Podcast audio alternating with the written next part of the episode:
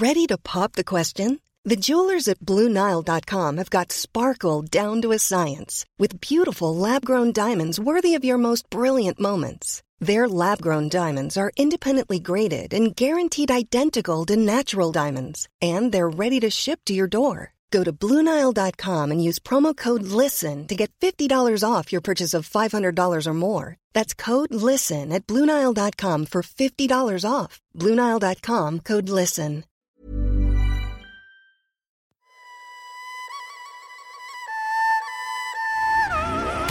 Mes chers camarades, bien le bonjour.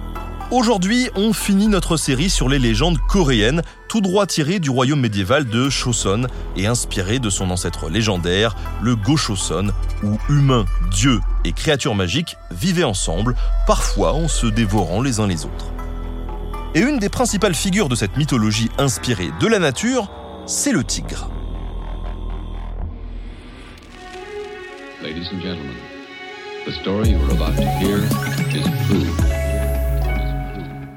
Le tigre a bien sûr un concurrent de taille, le lion, et même le lion de feu, le célèbre Été, qui depuis l'ère Choson protège d'ailleurs le palais royal de Gyeongbokgung à Séoul. Mais c'est bien le tigre de Sibérie qui a été choisi comme mascotte des JO en 1988, car il appartient depuis longtemps au bestiaire et à l'imaginaire du pays.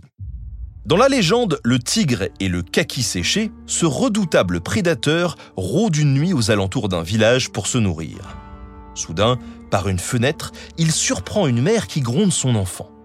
S'il n'arrête pas de pleurer, elle appellera le tigre qui le mangera. Le tigre, tout fier, s'approche. Mais il a une mauvaise surprise. L'enfant continue de pleurer malgré la menace. Alors la mère, pour consoler le bambin, lui offre une friandise. Elle lui dit ⁇ Tiens, voilà du kaki séché. Maintenant, tais-toi. ⁇ Aussitôt, l'enfant se tait. Le tigre est terrorisé. Mais qui est donc ce kaki séché?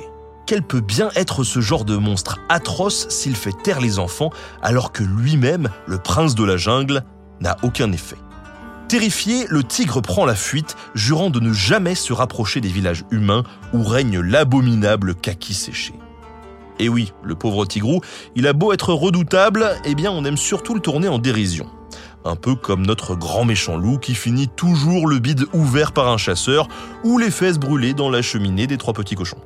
C'est ainsi que dans le conte du soleil et de la lune, le tigre, toujours affamé, harcèle une pauvre femme. Il lui réclame ses gâteaux de riz qu'il dévore un à un. Jamais rassasié, il mange la pauvre mère, puis suit le chemin de sa maison dans l'espoir d'engloutir ses deux enfants, garçon et fille. Mais les jumeaux, malins, parviennent toujours à lui échapper. En tout cas, jusqu'à ce qu'ils se retrouvent définitivement bloqués dans un arbre, sans aucune issue. Alors, ils invoquent le ciel de leur envoyer une corde. Et c'est ce qui arrive. Une corde de bonne qualité apparaît, leur permettant de fuir. Le tigre les insulte, mais les enfants lui jouent encore un tour. Ils lui disent Tu n'as qu'à prier le ciel, comme nous, de t'envoyer une corde pourrie. La bête, pas très maline, s'exécute. Elle se met à monter le long d'une corde pourrie qui, évidemment, craque. Le tigre s'écrase dans un champ qui devient rouge à cause de son sang.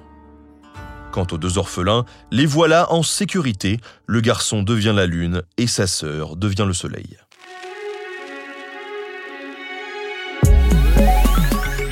Et voilà, c'est la fin de cette série sur les contes coréens. J'espère que ça vous a plu. En tout cas, merci à Jean de Boissaison pour la préparation de cet épisode. Merci à Studio Pluriel pour la technique. À très bientôt pour de nouveaux podcasts sur Nota Bene.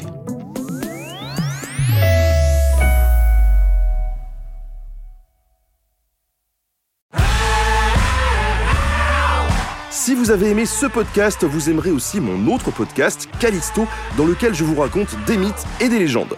En attendant que vous nous suiviez sur Castbox, Apple Podcast, Podcast Addict ou toute autre plateforme qui propose cette fonction, n'hésitez pas à vous abonner.